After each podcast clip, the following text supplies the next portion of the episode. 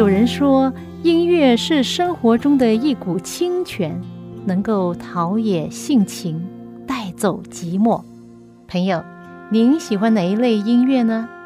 爵士音乐、摇滚乐、乡村民谣、小调，还是古典音乐呢？今天我要介绍给你的很特别的音乐，就是基督徒的诗歌。这些诗歌更能够表达出人性本质里面的良善，对爱与被爱的向往，对人与人之间和人与上帝之间最真诚的感觉。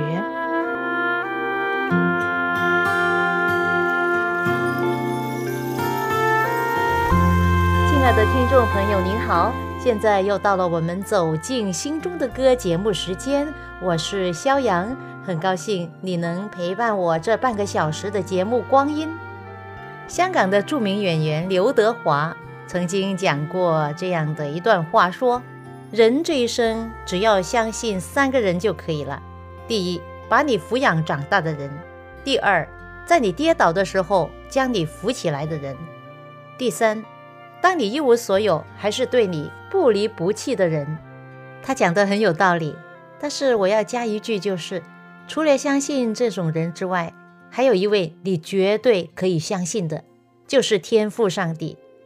就是最近我到了美国，在一间美国人的教会，我遇上了好几个人跟我分享他们的经历，我就想他们的经历很值得跟大家分享，所以呢，我今天跟你分享其中几位他们分享给我的人生故事。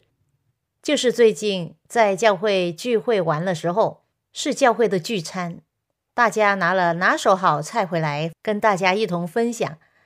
吃饭的时候，我坐在一位大概十三岁的孩子旁边，他是一位来自韩国的男生，很有礼貌。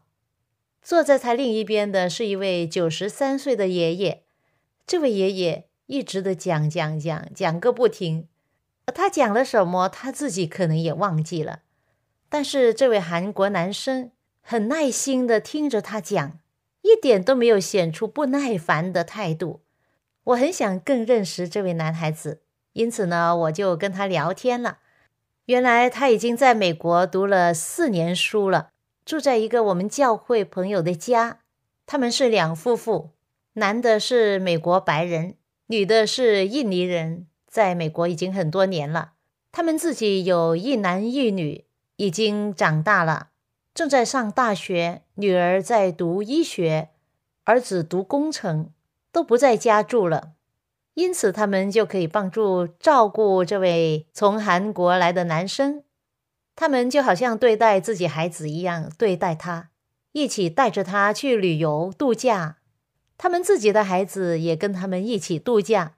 就当这位韩国男生就是自己家人。当我问他你喜欢这个家吗？他说很喜欢，他们很好。然后我就问他，你每个星期都来教会吗？他说是啊。那我说，你来美国之前，你跟你家人有去教会吗？他说没有，我家人不是信上帝的。那我说你信吗？他说。我现在还不是基督徒，但是我喜欢来教会。我发现这位十三岁的韩国男生很随和，很容易跟人相处。他安静有礼貌的德性给我留下深刻的印象。我也问他：“你读完高中之后，打算在那里读大学呢？”他说：“可能会去安德烈大学。”我说：“哦，很好啊。”因为安德烈大学是我们教会的高等学府，在美国的密歇根州。我深深的祝愿他能够在美国学业有成，更能够认识上帝。讲到这里，让我想起我的女儿，在她刚刚到了美国，要进入一个学校的时候，我们准备要买一间房子，让她可以住，那我们也可以在这里陪她。但是在买房子的过程，需要起码一个月。才能够完成整个流程，然后才能够搬进去住。在这期间，有一个教友，我们教会的一位教友，名叫 Terry，很乐意欢迎我们的女儿住在他家。Terry 也是这样，待他就好像自己的孩子一样，让我的女儿就好像宾至如归一样，在他家就住了一个月。很多时候，在我们有需要的情况之下，上帝就接着不同的人伸出帮助的手，提供给我们所需要的，使得我们一无所缺。信上帝真好啊！信上帝的人就是上帝的儿女，随时随刻都有他的照顾和供应，这是人生中多么美好的事！就好像以下有一首诗歌，我要分享给你，是我的女儿晶晶在她大概六岁的时候所录下来的一首诗歌，歌名叫《云上太阳》。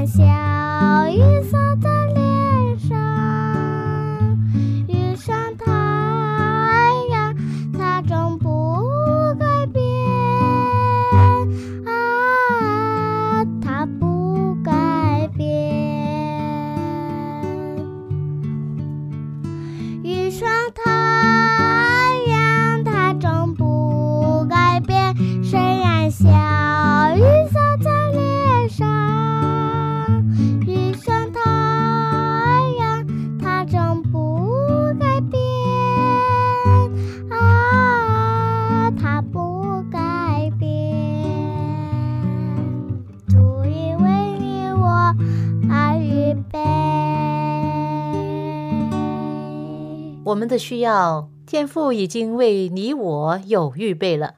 这是我女儿晶晶在她大概六岁的时候所唱的一首歌《云上太阳》。现在她已经二十岁了，在教会里面服侍儿童班，帮助孩子成长，帮他们伴奏，教他们唱歌。可以说，以前小的时候怎么样被人服侍、被人教导，现在她也同样的。教导那些孩子们服侍他们。当我来到他所在的教会，有一些人都对我说：“哦，你是晶晶的妈妈，很高兴认识你，很感恩你有这样的女儿，很谢谢她帮助教会的儿童班。”当我听到这样的话，你猜猜我的心是多么的高兴和感恩。在他服侍的儿童班里，其中有几位儿童是来自一个。有十个孩子的家庭，三个是男孩，七个是女孩。最大的女孩二十岁，正在读大学；最小的只有九个月大。那天在教会，他们的爸爸就跟我分享他们家的故事。其中的男孩，我注意到他坐在轮椅上。我跟他交流的时候，他没有什么反应。他长得挺帅气。我问他爸爸，他告诉我说。这是他第六个孩子，名叫 Jackson，已经十二岁了。于是我就问他：“Jackson，他从小就是这样吗？”他说：“是的，他出生的时候早了四个月出生，只有一磅多重，大概一斤吧。因为他是早产，四个月可以这样说。当他出生的时候，几乎是没有办法活的。你想象一下。”那婴孩只有半公斤重，整个人非常软弱，连他的皮肤一碰就会流血。他脸上有一个伤疤。他爸爸告诉我说，当时啊插管的时候，护士贴了那胶布，当拿掉胶布的时候，他的皮肤都会被弄伤，所以他是非常软弱，很容易受伤的一位婴孩。他的上身和手跟头能够动一点，但是也不能够很自如的活动。他的智力是有障碍的。这样的孩子，如果出生在一些没有爱心的家庭，早就给遗弃丢掉了。但是 Jason 的家庭一直的支持他，爱着他。现在已经是十二岁了，父母亲还让他上学。他虽然不能写字。但是他有特别的老师教导他。我对这位父亲说：“你们真的不容易啊。”他说：“是啊。”但是我们很感恩。虽然孩子的残障本身不是一件好事，但是我们相信上帝所说的万事都互相效力，叫爱神的人得一处。万事都互相效力。叫爱神的人得益处，万事都互相效力；叫爱神的人得益处，叫爱神的人得益处。到底是什么益处呢？他解释说啊，很多时候我们遇到其他的家庭，他们为不同的事。烦恼、发怨言，甚至要闹离婚。但是，当他们认识我们家之后，我们夫妇俩跟他们分享我们的家家中的问题、挑战。虽然不是一切都如意，因为相信上帝在看顾他们，使他们一无短缺。而他们的儿子 Jason 也让他们学习到真正的包容、忍耐、无条件的爱是怎么样的。很多时候，当不同的家庭听说他们的状况，看见他们的信心和爱心都受到了激励，从中学习上帝的爱。这位父亲还分享到：如果我们在生活之中凡事顺利，我们就不需要上帝了，就很容易离弃上帝，很容易忘记上帝了。但是，就是因为生活之中有艰难、有患难、有疾病。我们才能够操练自己的信心，紧紧地握住上帝，每时每刻都依靠祈求上帝的帮助，这样我们对上帝的信心就更加的稳固。究竟我有什么值得你为我奖杯？主啊，我知。我并不如心中所求的那么完美，但你却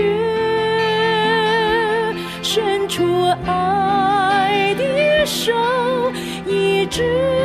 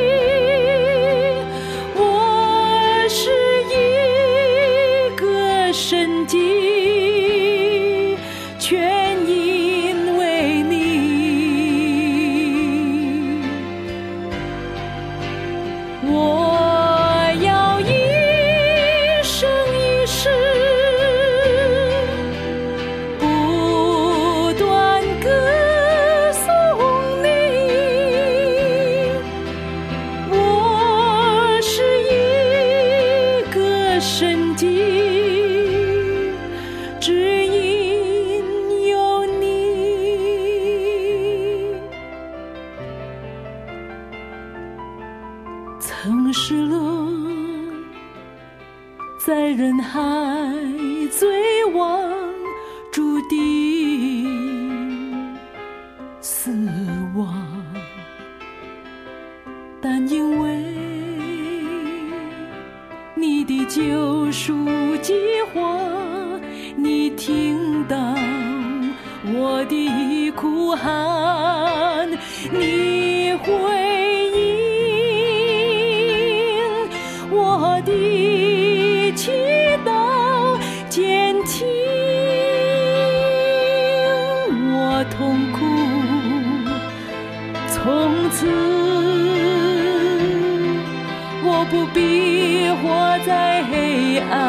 之处。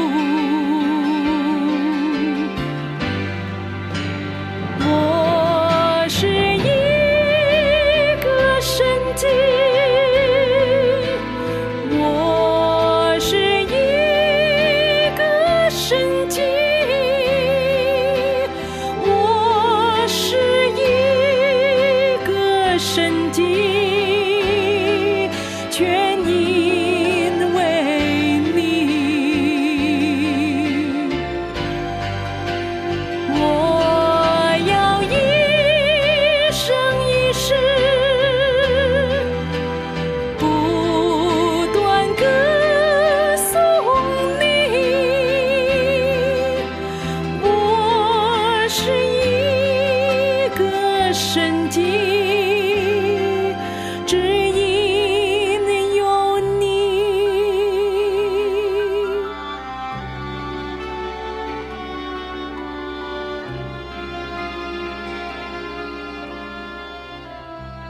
只因为有你。我是一个神迹。这首诗歌是我在大概十几年前所录制的一个 CD 专辑里面的一首诗歌。其实每一个人出生在这世界上都是一个神迹。那位生命的主宰、宇宙的创造主，赋予每一个人都有一个宝贵的生命。圣经说，上帝叫日头照好人，也照歹人；降雨给义人，也给不义的人。他就是在宇宙间一位博爱的神，而在每一位信靠他的人心中啊，他坐着为王为主。这位生命的主点燃人心中的爱火。很多时候，我们不知道为什么我们的孩子会遭遇挫折、残疾等等。很多人不明白为什么是我呢？然而，我刚才分享的有十个孩子的这个家庭，他们的父母亲却没有这样问过。虽然他们不明白，但是他们知道万事互相效力，叫爱上帝的人得益处。这种益处可能并不是荣华富贵，天天轻轻松松在享受人生，并不是这样。根据他爸爸告诉我说，他们得到的益处有两样：第一，就因为他们生活中的患难，使得他们更加信靠、抓住上帝不放；第二，接着孩子的残疾，他们可以有机会分享人生，分享在患难中有随时的帮助。虽然人在世上有苦难，但是在主耶稣里面却有平安，有盼望。他们知道他们的孩子 Jason。除非上帝有一个大神迹显现在他身上，叫他完全痊愈，要不然他们就看着他一辈子是这样，不能好起来的了。但是他们却没有气馁，他们相信，既然上帝所给他们的，就必定会对他们有益处。当他们有机会向其他有问题的家庭分享他们的故事的时候，很多人得到激励，心中充满感动。也愿意相信他们所相信的上帝，这样他们的心也充满了感恩和喜乐。这样的益处不是金钱能换来的。讲到神迹，他们也经历了不少。孩子们的妈妈告诉我，她其中的一个经历：当她生了第八个孩子的时候，医生叫他们必须计划生育。他们也觉得八个孩子已经太多了。也需要有一些避孕的方法，于是医生就建议一些方法给他。其中一种方法是吃避孕药。他尝试了好几种方法，也尝试了吃避孕药，但是他的身体受不了，阴道一直出血，大量的血的流失啊，使得他的身体也软弱了。这样的办法行不通。他们求告上帝，祈求上帝帮助他。因为他不想这样一直的流血不止啊，结果呢，好像上帝告诉他说，不要用任何的方法了。后来他真的没有用任何的其他方法，结果过不久她又怀孕了。她这一次的怀孕其实啊是医治了她流血不止的问题。她怀孕之后就没有流血了，他的身体也恢复了健康。他们没有做任何的避孕方法，因此上帝一直的给他们有孩子。第九个孩子出生的时候，早产了一个多月，要留在医院一个多月。后来还是平平安安的、健健康康的成长了。当他怀第十个孩子的时候，他希望能够顺产，但是不幸的是，孩子的胚胎线绕到肩膀上又咬下去，这样的情形下就不能自然生了，一定要做剖腹产。这没办法，虽然他很不愿意，但是还是做了。他们夫妇俩不但没有怨天尤人。而且还告诉我说，这让我们想到耶稣在克西玛丽园要背负全人类的罪，面临极大的压力，求天父将这苦悲挪去。但是他却说不要照我的意思，要照天父的意思。现在他们也是面对这样子，虽然很不愿意剖腹产，但是既然情况是这样，不做不行，那只有顺从吧。在这经验中，他们体会到耶稣的心，他们凡事感恩，谢谢上帝，让他们有这样的体会。耶稣独自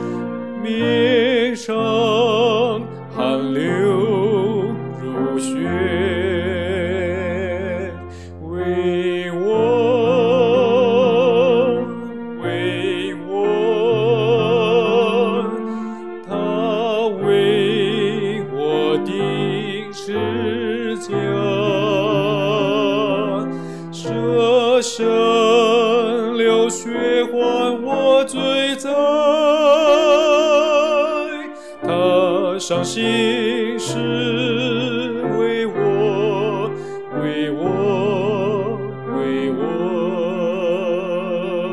耶稣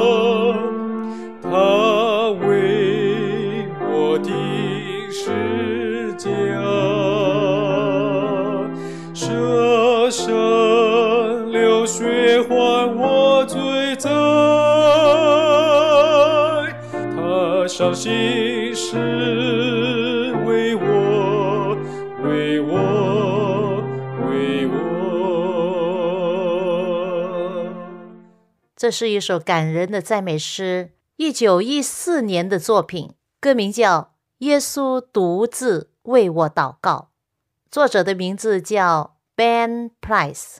没有找到他更多的资料，只从他的墓地找到他仅有的个人资料。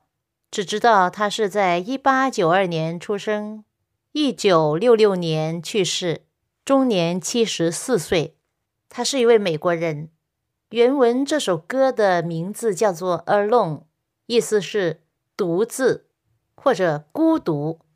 他是在一九一四年写的这首诗歌，那就是他二十二岁的时候，一位二十二岁的青年写出一首对主耶稣在克西玛丽园的经历如此深刻感人。那个年代的年轻人跟现时代的真的很不同。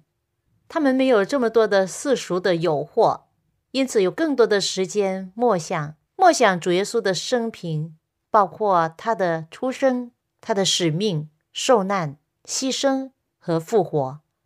许多人很喜爱这首他所写的诗歌，因为它的主题以耶稣为中心，多次的提到主耶稣独自所做的事，包括耶稣的独自祷告。独自喝尽苦杯，独自为我们受害在十字架上。我也听过诗班唱这首歌，都非常的感动的。这首诗歌告诉我们，耶稣独自来到世间，拯救我们这些罪人。他所经历的一切，都值得我们感恩不尽的。朋友，主耶稣独自的为你为我，就算世界上剩下你一个人。他也会独自来到这里，为你喝尽这苦杯，为你在十字架上献上他自己，成为代罪的羔羊。你的心有被他的爱打动吗？我真的希望你能够亲自明白并经历到耶稣是怎么样的爱你。他在世界上做了一切，就是为了爱你、爱我。希望我们不要辜负。这样的大爱，而且将这爱传扬出去，让更多的人都能够明白、接受他的爱，而也因着他的爱，你我的人生就再也不一样。将来我们还能在永恒的上帝的国度里面，永永远远与主耶稣在一起，享受天父上帝创世以来为我们预备的永恒的家。